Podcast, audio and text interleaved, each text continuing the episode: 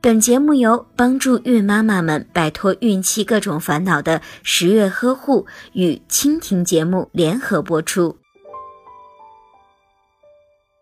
一般情况下，宝宝都会有一个厌奶期，厌奶期通常出现在宝宝六个月之后，有的宝宝的厌奶期可能会出现的比较早，四个月的时候就开始厌奶。宝宝如果厌奶，但是精神很好，妈妈就不必着急，更不要频繁的强迫宝宝喝奶，这会加深宝宝的厌奶程度。妈妈可以参照以下做法，帮助宝宝度过厌奶期。妈妈可以把奶水与其他辅食混合，做出新鲜感的食物，刺激宝宝的食欲。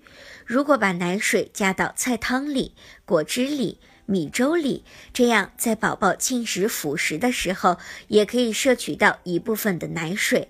另外，也可以使用酸奶、奶酪等代乳品喂养宝宝。这些食物的营养价值与奶水相当，但是口味不同，宝宝会比较愿意接受。厌奶期一般持续的时间都不长，经过八至十天的调整就会过去。有的宝宝夜奶期较长，但是也不会超过一个月，所以准妈妈不用因此太过担心。